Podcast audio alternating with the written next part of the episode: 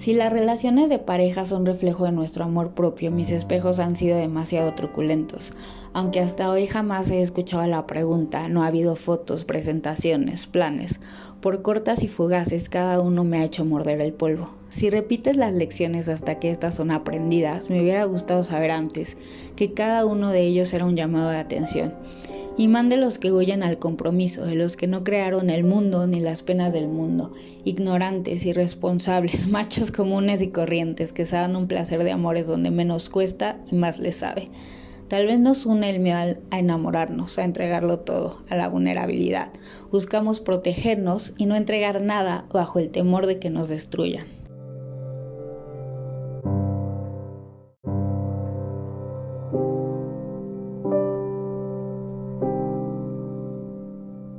Regresé a lo conocido, a un lugar en donde todas mis expresiones y formas no asustaran. Le pedí lo único que no me daría y se volvió a ir, aunque mi amor es gratitud por dejarme aprender y ver con el mínimo dolor.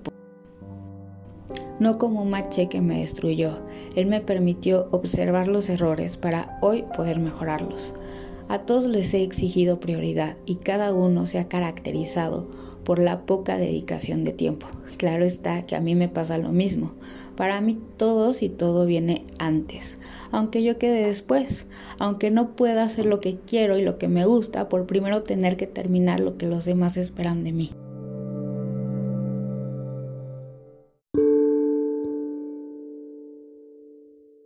Yo siempre he vivido en la sombra, como un muñeco viejo que se esconde. ¿Cómo exigir aprecio si, si, me devalúo? Si yo tampoco lo creo. Vivo bajo un constante miedo a no ser elegida y agradezco cada que me miran. ¿Cómo exigir que me atesoren si yo también creo que no valgo nada? Porque crecí con el apodo de Betty la Fea.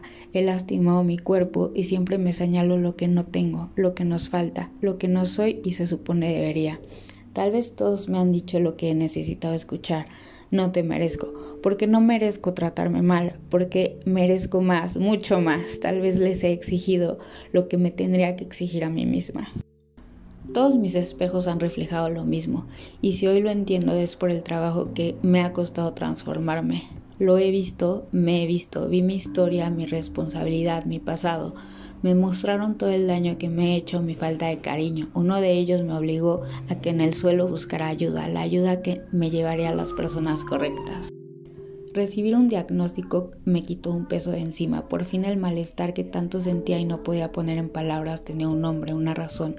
Poder entenderme y ver mi historia de manera diferente como una consecuencia de heridas, resultado de crecer con miedo y no con cariño.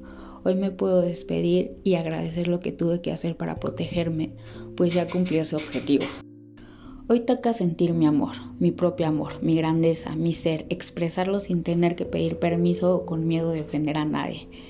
Ser sin el molde y sin ajustarme, amar lo que soy, mi forma, lo que he construido y exigir lo mismo, ser amada por lo que soy, por cómo soy, porque la vida es muy corta para estar en donde no se quiere estar, con personas a las que no se quiere, para hacer algo que no se es. Usted puede darse cuenta de lo que le están reflejando sus espejos. Hoy le puedo hacer la pregunta, ¿cómo está su amor propio?